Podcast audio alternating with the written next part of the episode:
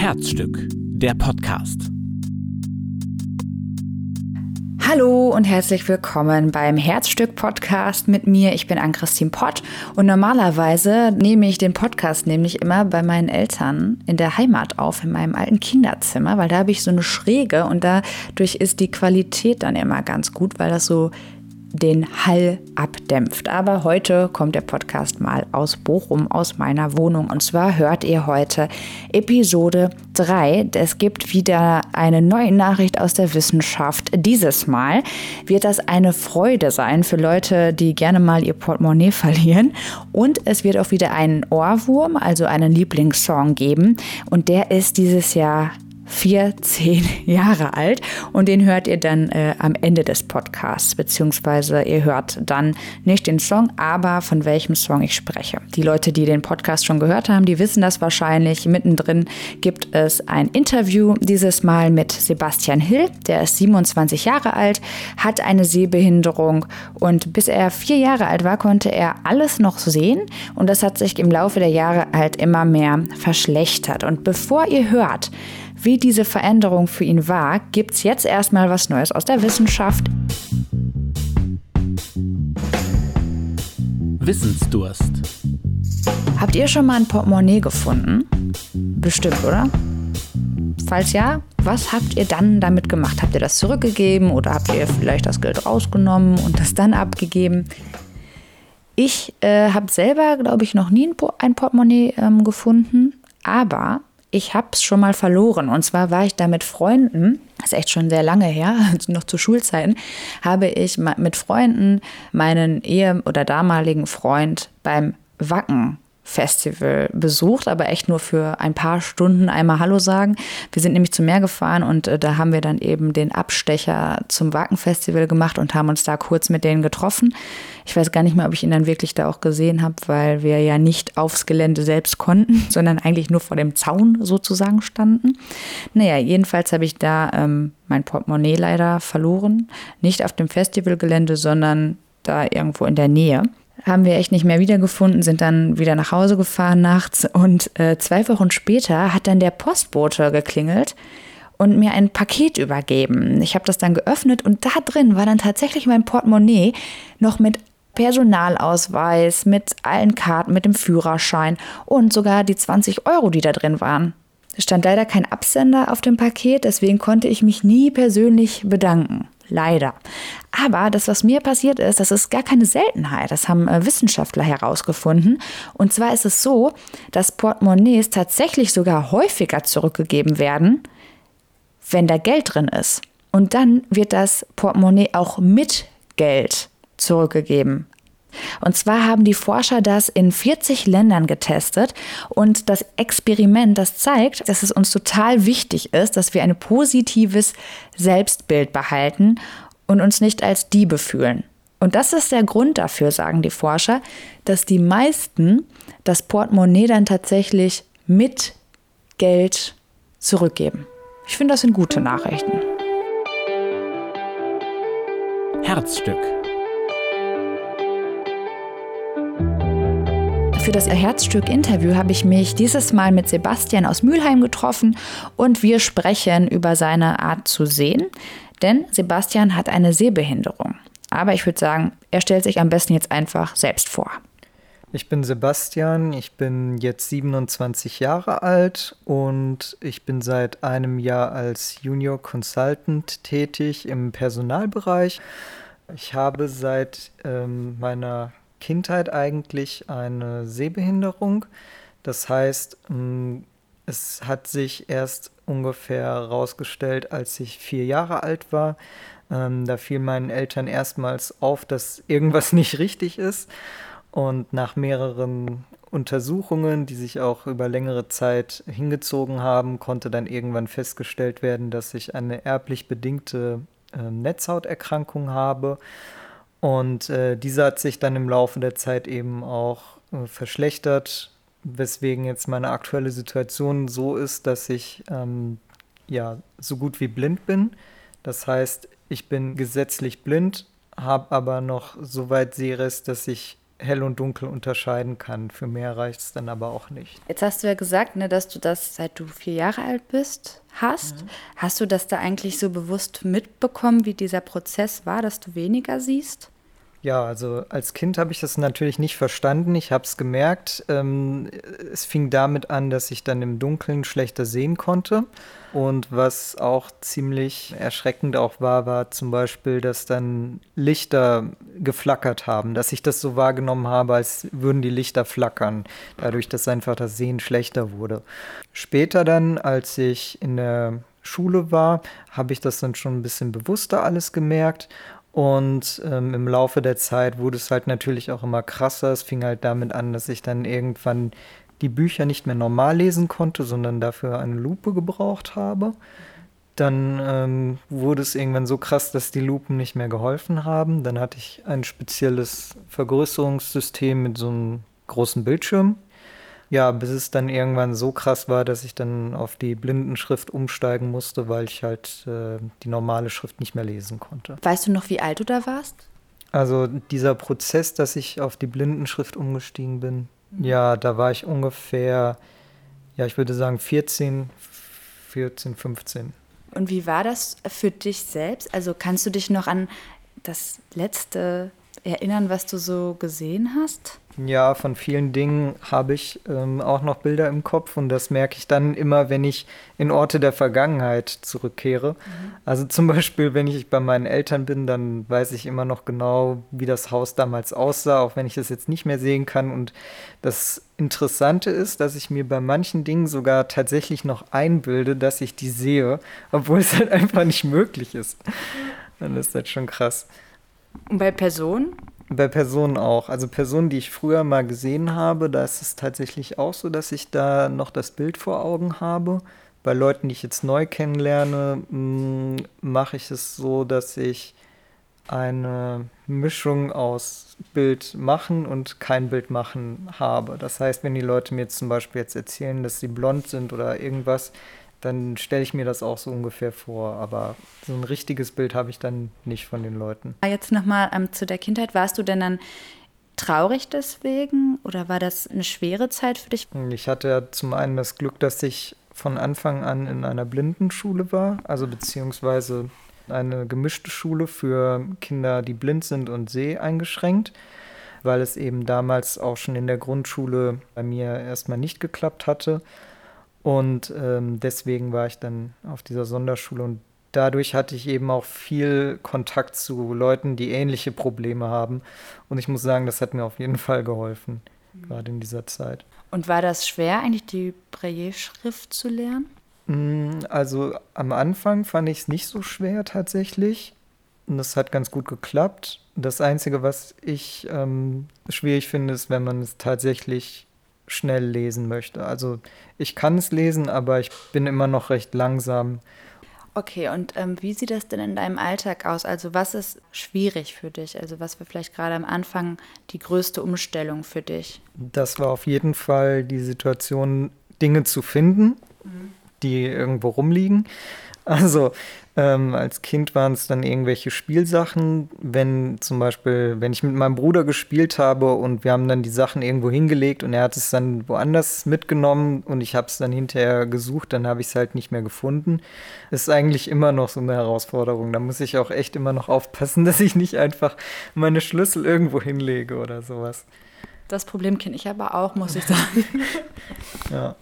Und ähm, jetzt musst du noch mal kurz erklären, wie du jetzt siehst gerade. Also was kannst du jetzt gerade hier in diesem Raum sehen oder wie nimmst du mich jetzt zum Beispiel wahr? Hm, also jetzt kann ich aktuell hier nur die Unterschiede zwischen hell und dunkel sehen. Also ich sehe zum Beispiel das Fenster geradeaus. Das ist eine große helle Fläche für mich. Mhm. Oder eine, ja, eigentlich eine leuchtende Fläche, dadurch, dass da noch Licht reinkommt. Mhm. Ähm, dann sehe ich links und rechts die Schatten, die dann die Wände sind. Ja. Und ähm, dich als Person sehe ich leider auch nicht, sondern ich sehe tatsächlich nur, dass du ein Teil des Dunklen bist, dieses Schattens. Ah, krass. Also du siehst jetzt auch nicht meinen Umriss oder Nein. so. Also ich kann dich jetzt auch nicht vom äh, Sofa und von den Wänden unterscheiden, sondern ich sehe einfach nur da ist kein Licht sozusagen, also keine Lampe oder kein Fenster. Jetzt würde mich mal interessieren, wie du dich mir jetzt vorstellst.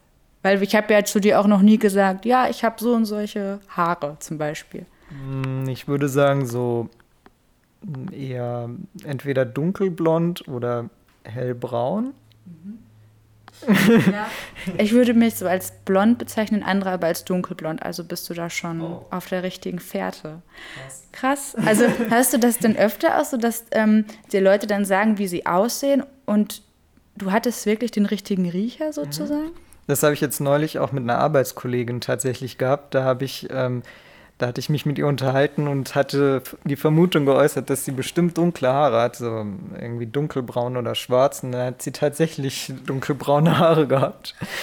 Aber ich lag auch schon ziemlich daneben. Also das kann auch schon passieren. Wenn du jetzt einkaufen gehst mhm. oder dir nur ein T-Shirt oder eine Hose kaufst oder so, ist dir sowas wichtig oder ähm, wie machst du das?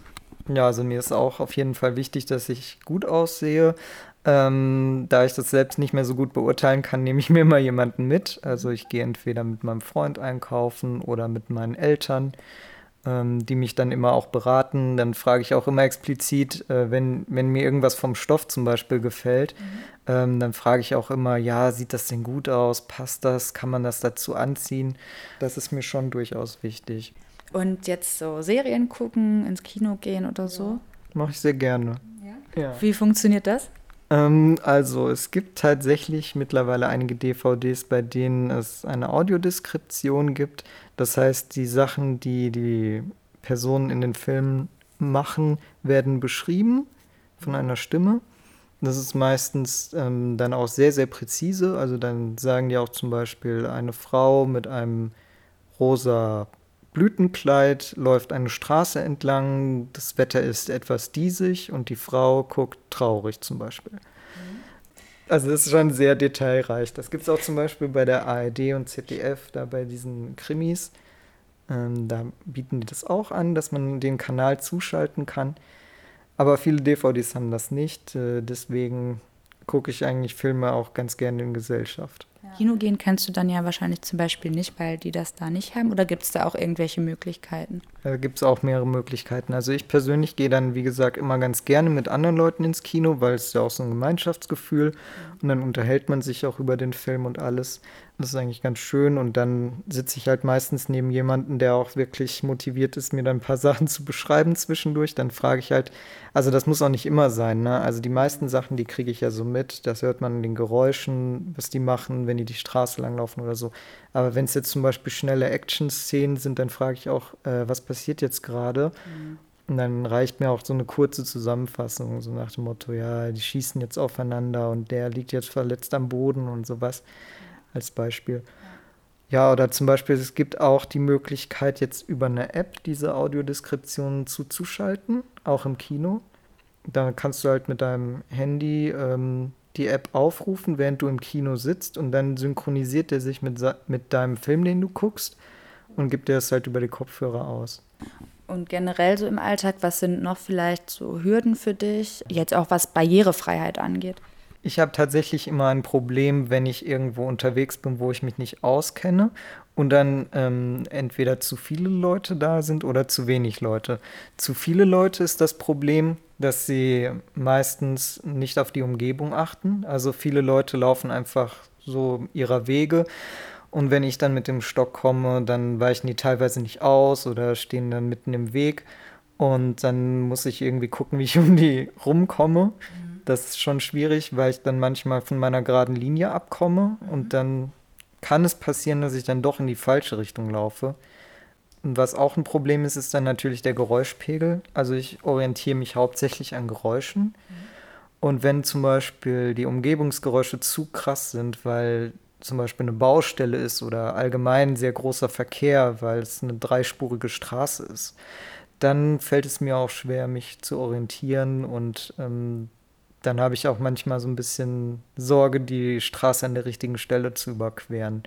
Du hast ja gerade schon den ähm, Stock angesprochen. Mhm. Seit wann nutzt du den und musstest du auch erst lernen, damit umzugehen? Ja, also ich war ja in dieser ähm, Sehbehindertenschule und da hatten wir auch Orientierungs- und Mobilitätstraining. Das waren so professionelle Reha-Lehrer, die dann mit uns äh, den Umgang geübt haben.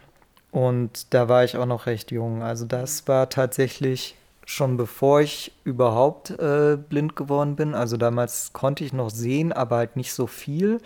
Und dann wurde eben ja festgestellt, dass es zu gefährlich ist, wenn ich komplett ohne Hilfsmittel äh, mich im Straßenverkehr bewege, weil ich dann teilweise Treppen nicht gesehen habe oder Laternen und äh, Bordsteine und ähnliches. Mhm. Dadurch wurde es halt zu gefährlich und dann wurde ich eher dazu gezwungen, das zu machen.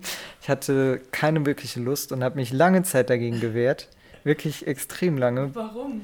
Weil es mir peinlich war. Ich wollte das nicht. Okay. Ich wollte es nicht nach außen zeigen, dass ich diese Probleme habe. Das war schon schlimm genug, dass ich immer eine Brille hatte. Und mich hat das voll genervt. Ich hatte da echt keine Lust, mich da äh, zu outen sozusagen. Ja. Und habe deswegen dann eben lange Zeit versucht, das zu umgehen. Und wenn die Lehrer nicht geguckt haben, dann habe ich den Stock auch weggepackt. Echt? Ja, aber dann bin ich natürlich ein paar Mal ein bisschen verunglückt. Und äh, nachdem ich dann einmal volle Kanne gegen so eine Laterne gelaufen bin und auch richtig lange Zeit ein blaues Auge hatte, oh. habe ich dann gesagt, so, okay, na gut, dann muss es halt leider sein. Und dann habe ich mich auch intensiv damit beschäftigt und ja, mittlerweile ist es halt für mich normal. Hm. Du hast ja gerade deine Brille auch angesprochen, ne? Mhm. Die hat ja so, die hat so orangene Gläser. Ja. Warum musst du die tragen? Das ist zum Schutz für die Augen. Ich bin sehr, sehr blendempfindlich.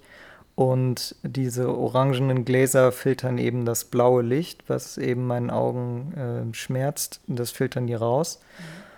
Ja, und das ist ja auch schon in ganz normalen Leuchtstoffröhren vorhanden. Das heißt, selbst wenn ich dann in einem normalen Raum mit recht heller Beleuchtung bin, kann es sonst eben sein, dass es ähm, Schmerzen an den Augen gibt. Warum hast du das so lange verstecken wollen?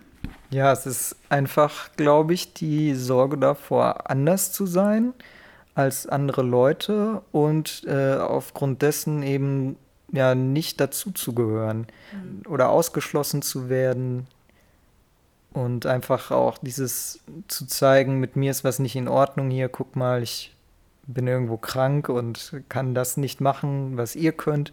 Oder auch im anderen Fall dann ähm, dieses Mitleid zu bekommen, so nach dem Motto, dieses arme Kind, es, es, ist so jung und hat schon so eine schlimme Behinderung, wie soll das überhaupt weitergehen und so.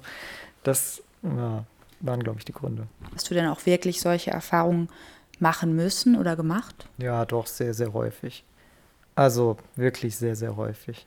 Was wurde dann gesagt? Das war sehr vielfältig. Also ähm, ich kann mich zum Beispiel daran erinnern, dass ich ähm, ganz am Anfang aufgrund der Brille geärgert wurde und äh, halt hauptsächlich von anderen Kindern, auch mit Kraftausdrücken zum Beispiel.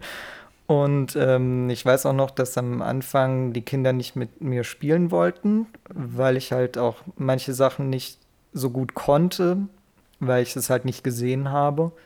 Ähm, das heißt, es war für mich dann auch schwieriger, draußen rumzurennen und ähm, ja, gewisse Dinge zu tun, die für andere Kinder halt ja ganz normal sind. Und das haben die Kinder halt nicht verstanden und deswegen haben sie mich halt dann ausgeschlossen so. Und hast du das denn jetzt auch noch? Dass dir Vorurteile begegnen? Ja, Vorurteile begegnen mir regelmäßig, dadurch, dass ich eben auch sehr viel draußen bin. Aber mittlerweile kann ich besser damit umgehen. Hast du ein Beispiel? Ja, also jetzt neulich zum Beispiel war ich ähm, am Bahnhof unterwegs und ich bewege mich halt recht sicher, weil ich jeden Tag an diesem Bahnhof unterwegs bin.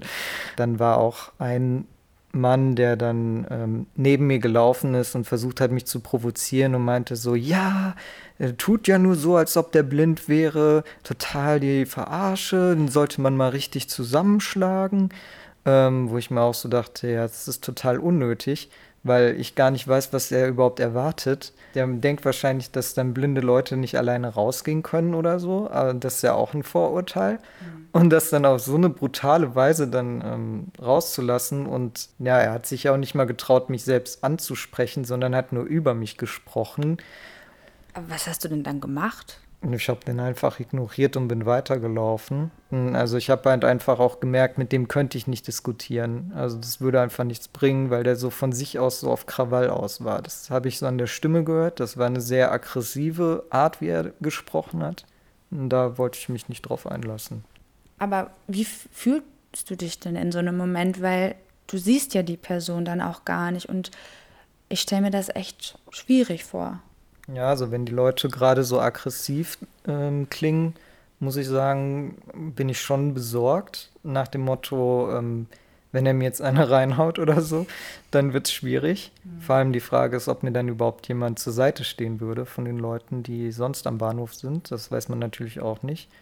Ja, und ich versuche dann halt einfach ruhig zu bleiben und das nicht an mich ranzulassen. Und am besten gehe ich mit solchen Leuten tatsächlich um, indem ich die ignoriere ich habe auch schon Situationen gehabt, ähm, wo ich den Leuten ein Kontra gegeben habe und auch ganz klar gesagt habe, was das denn überhaupt soll. Mhm.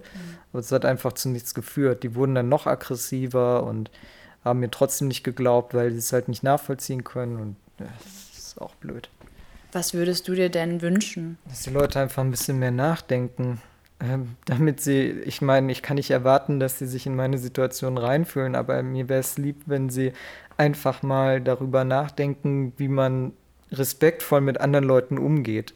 Und wenn sie wirklich unsicher sind, dann sollen sie lieber mal fragen, anstatt irgendwelche Gerüchte in die Welt zu setzen oder Gerüchte mit nach Hause zu tragen und die dann weiterzugeben. Mich nervt tatsächlich diese aggressive Diskriminierung, nicht jetzt aus Unwissenheit ähm, nur etwas falsch zu machen, sondern tatsächlich, wenn die Leute auf die Straße gehen und einen anschreien oder rumpöbeln und dann sagen, hey, scheiß Behinderter oder so. Oder das sind ja auch, das ist ähnlich wie wenn Leute auf die Straße gehen und schreien, scheiß Ausländer. Das ist genauso Mist. Und das ist auch bewusste Diskriminierung, die mich einfach auch wütend macht. Ja. Und manchen Leuten ist man dann zu behindert, für manche Leute ist man nicht behindert genug. Also. Wie ist das gemeint? Was sagen die dann? Also ja. manche Leute sagen halt ähm, nach dem Motto, die pöbeln einfach nur rum und rufen, nee, scheiß Behinderter oder sonst irgendwas und äh, meinen, man würde den Staat ausnutzen oder sonst irgendwas. Keine Ahnung, was bei denen im Kopf nicht in Ordnung ist. Und andere Leute, die meinen, nur weil man sich einigermaßen sicher bewegen kann, ähm, ist man gar nicht blind und man würde nur simulieren oder so, weil die das ja so gut beurteilen kann. Nur weil ich jetzt äh, nicht vom Auto überfahren werde, heißt es noch lange nicht, dass ich alles sehen kann. Ich habe nur einfach gelernt, das irgendwie anders zu machen. Ja. Aber jetzt überlege ich gerade, ich mhm. habe dich auch, glaube ich, nicht, ja, sonst wüsste ich es ja, nicht konkret gefragt, ne, mhm. was du eigentlich hast. Jetzt im Nachhinein denke ich so, ja, warum eigentlich nicht? Oder mhm. was, also warum nicht? Warum habe ich das nicht gemacht? Gebe ich die Frage mal an dich weiter, wie findest du das denn? Also fändest du es besser, wenn dich jemand fragt oder wenn jemand einfach, ja, weiß ich nicht, mhm. normal mit dir umgeht? Wobei Fragen ja auch normal ist, weiß ich nicht. Also für mich ist beides in Ordnung. Es ist ja so ein, auch ein bisschen kontextabhängig, ne? Also klar, wenn dich diese Frage beschäftigt, ist es mir lieber, du stellst sie mir direkt, anstatt die jetzt mit irgendwelchen Leuten zu diskutieren, die es auch nicht wissen, weil das bringt ja auch nichts. Aber ähm, an sich freut es mich natürlich, wenn es auch nicht immer gleich am Anfang das Thema ist, weil es auch tatsächlich häufig so passiert, dass mich Leute dann hauptsächlich aufgrund dieser Blindheit ansprechen und man darüber sich dann erst kennenlernt. Klar, jetzt ist das ja auch Thema, mhm. aber ähm, ist dir das denn manchmal auch vielleicht wichtig, darüber zu reden? Für andere, die in derselben Situation sind oder so? Ja, ich denke, es kann auf jeden Fall nicht schaden, meine Erfahrungen weiterzugeben, weil andere Leute auch davon betroffen sind. Und ich finde es ja, wie gesagt, auch wichtig, dass die Leute ein bisschen merken, was sie, hm, ich will nicht sagen, was sie anrichten. Mhm. Ich will eher sagen, was sie ähm, unbewusst transportieren. Was ich auch häufig habe, ist, dass ähm, Leute nicht sicher sind, ob sie mir Hilfe anbieten dürfen. Mhm. Ähm, Finde ich grundsätzlich gut. Ich bin auch oft auf Hilfe angewiesen, definitiv. Ähm, gut ist es tatsächlich, wenn die Leute mich dann direkt fragen, ob sie Hilfe anbieten dürfen. Was ich nicht so mag, ist, wenn Leute einfach kommen, die ich nicht kenne und mich einfach anpacken und irgendwo hinzerren. klar, das ist der Klassiker mit die alte Frau über die Straße ziehen. Aber das ist tatsächlich auch bei Blinden so, dass dann irgendwelche Leute kommen, einen anpacken und versuchen in den Bus zu schieben oder so, aber dabei ist es der falsche Bus. Das ist mir tatsächlich schon passiert. Da musste ich dann auch mich vehement wehren und sagen, nein, das ist nicht mein Bus. Und jetzt, wenn wir auf, jetzt auf Sprache gehen, der Klassiker, ne? Man, ich habe ja eben auch gesagt, ja, ich schöne Aussicht zum Beispiel oder so Ja. oder ähm, ja, guck mal da vorne oder so, keine Mhm. Ahnung. Ne? Das wird ja wahrscheinlich öfter mal gesagt. Ja. Wie, wie findest du das? Wie rea reagierst du darauf? ist für mich völlig normal. Ich verwende es ja auch. Ich sage ja auch sowas, ja, wir sehen uns, weil ich es eigentlich ähm, natürlich finde. Es ist halt einfach eine Redewendung. Man verwendet sie. Das finde ich voll okay. Und jetzt habe ich gerade darüber nachgedacht, also für mich ist es halt klar, dass ich dir in die Augen gucke, ne? aber du siehst das ja nicht, ne? Aber merkst du das? Nein. Also das Einzige, woran ich mich orientiere, ist halt immer, wo die Stimme herkommt. Und in die Richtung äh, spreche ich dann eben auch, weil ich eben auch mal gelernt habe, dass es sehr wichtig ist, ähm, Blickkontakt zu haben. Und deswegen, ähm, ja, m, imitiere ich den Blickkontakt. Was würdest du denn Leuten raten, die in einer ähnlichen Situation sind wie du? Also es ist auf jeden Fall schwer, wenn ein Sinn wegfällt. Das ist überhaupt keine Frage. Und es dauert bei manchen Leuten länger, bei manchen Leuten geht es schneller, bis sie damit klarkommen.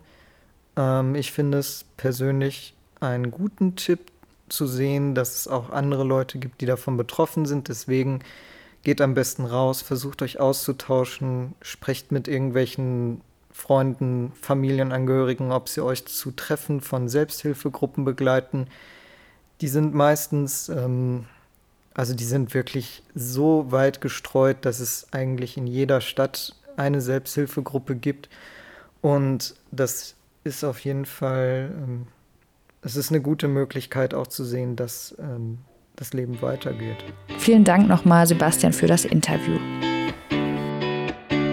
Ohrwurm.